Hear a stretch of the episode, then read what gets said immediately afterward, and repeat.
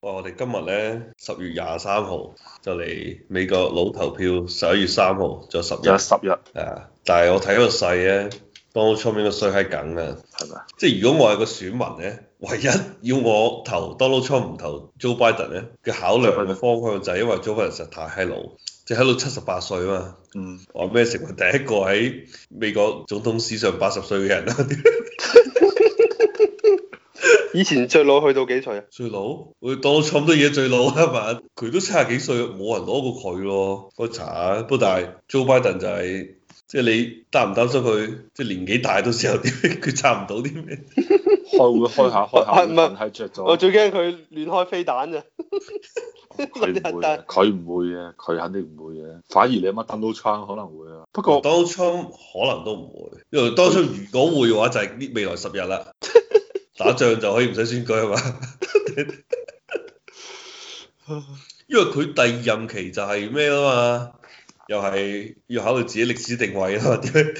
無論點都冇得冇得連任啦，唔可以集中啊嘛，係咪可以做落去。 千秋萬代啊，跟住最搞笑就話呢個 Joe Biden 係冇否認到自己，即係如果當選嘅話，嗯啲人就叫佢，唉，你咁閪老，做過渡總統啦， 啊就即係因為嗰陣時大家以為贏緊啦已經，啊嗱你又唔可以做一屆就之後拜拜係嘛，啊，就唔知俾邊個民主黨嘅後生人啊可以有機會，因為都通常你諗下坐莊嗰條友都要自動成為候選人噶嘛，係啊，係啊，但咁係佢就唔做候選人啦。即係佢並冇承諾做呢一樣嘢嘅。哦，即哦即係係佢咁都啊，玩佢都想到立莊嘅。八八係八啊十八十四歲喎，玩到八十 五歲。其實咧，現代咧，現代科技啊，不過唔驚真係進步嘅咗。啊，邊個啊？阿老馬九十幾都做得到啊，總理啊，馬咩啊？馬來西亞哦，嗰個馬哈蒂啊咪係啊啊叫咩名？馬哈蒂。啊馬哈蒂，九十歲啦，佢已經神采奕奕。屌同啊同三哥一樣老，咁佢精神肯定好過三哥啦點，啊阿三哥都要推輪椅啦，你佢班仲可以出嚟。同你同人同你反對派鬥同玩政治幾正啊！你班現代醫學係真係勁嘅，就係唔可以跑步嘅。係啊，所以話你其實唔使咁擔心。即係咧，我最近成日睇嗰啲老嘢，嗰啲運動嗰啲片，七十五歲仲可以好閪 fit 嘅。我嗰日俾你睇三個阿伯九十歲啊，仲可以跑得咁閪快四百米。唔係佢睇最快個光頭快快啫，最尾嗰條友行路。第二個佢你都見到佢有晒跑姿嗰啲嘅。第一個阿伯日嗰個係咪係日本人定係邊度人嚟？唔閪知西班牙係嘛？第一個係嘛？唔閪知啊，跑得幾閪快啊！一分四十幾秒跑完四百米，好閪快啊！話俾你聽，叫你出去跑，可能你都係呢個速度嘅啫。 你千祈唔好以為個速度慢，我話俾你聽，俾你去跑啊，即係可能你都係咁上下速度嘅啫。 跟住我俾你睇六十五歲嗰班阿伯，嗰、個速度係一定跑唔到。黐係先，廿六秒跑完兩百米，你俾我讀高中嘅時候都跑唔到咁閪快啊！嗰班六十五定七十歲嘅阿伯，我唔閪記得咗。你嗰條片九十啊嘛，喂，我發咗九十嗰條片俾你睇，但係其實仲有一條片係六十幾歲定係七十歲嗰班阿伯，七十歲阿伯喺度跑，跟住跑得最快嗰個阿伯咧係美國阿伯嚟嘅，就廿六秒零就砌完咗兩百米啦，跟住最慢嗰個阿伯咧就用咗二十九點幾秒，跟住我睇咗下，我覺得應該冇我份啊，係七十歲，七十歲阿伯最快七十歲阿伯係二十六秒跑完，最慢嗰七十歲阿伯係二十九秒幾跑完。我係冇可能三十秒以內跑得到兩百米，我覺得三十三 到三十五我應該有機會， 但係三十秒樓下我一定唔得。所以我其實依家呢啲科技好閪先進，睇登到參仔閪佬中咗 Covid nineteen 個零禮拜啫嘛，衝閪咗出嚟啦又。佢自己講啊，今日嘅總統辯論就講話，啊佢打開嗰隻藥幾個禮拜之後就有可能可以美國人民都有得打。哦，佢話：，誒、哎我打咗個抗體，可能可以有效幾個月，可能永遠都有效。當然佢冇講死嘅，佢話最快可能係幾個禮拜之後就有得打。嗯，誒佢唔係核酸咩？佢話個核酸馬上就準備好啦嘛，佢話哦就係咯，就係最快咯，最啊但快係佢。冇講話佢只打嗰款喎，好似係佢自己打嗰款啦，佢我今日翻我睇過三分鐘嘅。啊 highlight 啊 highlight 啊我都睇到啊。不過佢唉，其實冇乜必要再講啦，因為即係 Donald Trump 唔係我做得唔好，佢而係好不幸最後一年係咪有呢個咁嘅病毒，咁就你要成績單攞出嚟死廿幾萬人，我唔知美國喺咩年代有死廿幾萬人啦，打仗應該二戰應該冇死廿幾萬人喺美國。佢咪多過越南戰爭啊嘛，死得多過越戰。咁你冇得唔落台啦，誒不過最衰就係你落台之後都有個幾廿歲嘅阿伯上嚟屌你，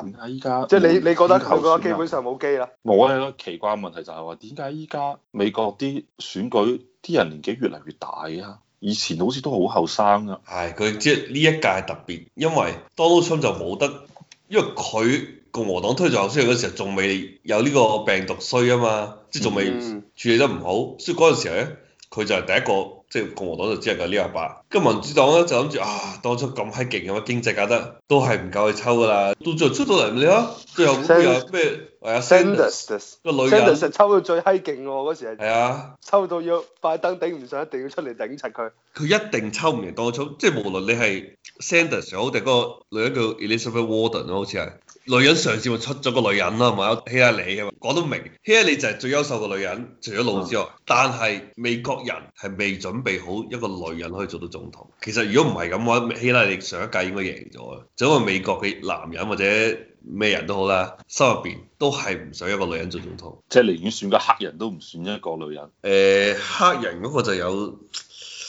有啲係大家太興高采烈嗰下，同埋因為當年如果你記得第一屆出嚟選咧，係佢對另外一個阿伯啊嘛，嗯叫 John McCain 啊嘛，嗯，又係即係如果佢當選就係成為 年紀最大嘅總統嘅人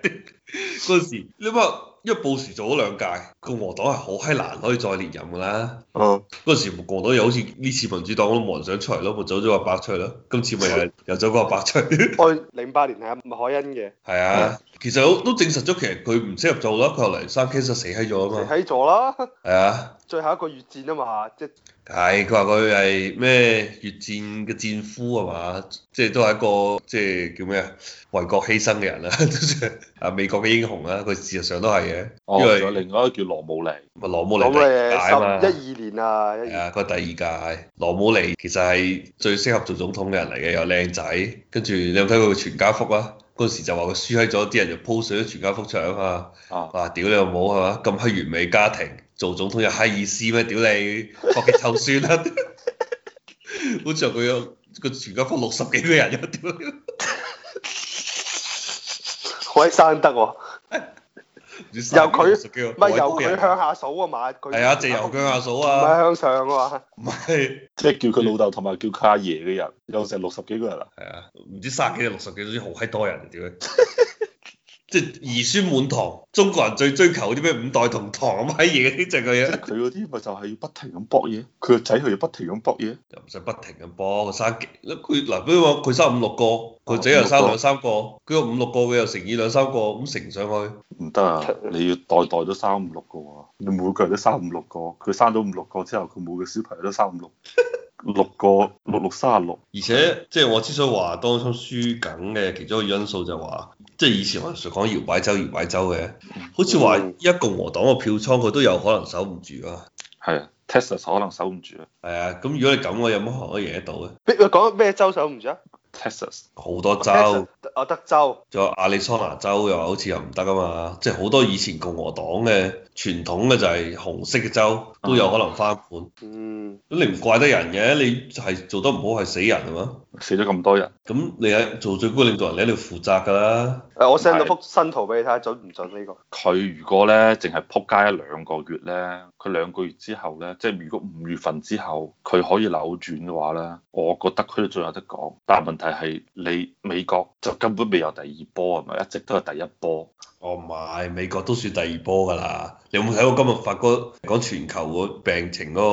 個佢嗰個段片入邊嘅圖啊？其實好明顯，中間跌咗跌，都係當然唔係跌得好勁嗰隻跌啦，跟住又升翻上去。即係你只可以講就係話，佢一開始三四月份嗰個咧係前浪，跟住之後嘅先係後浪。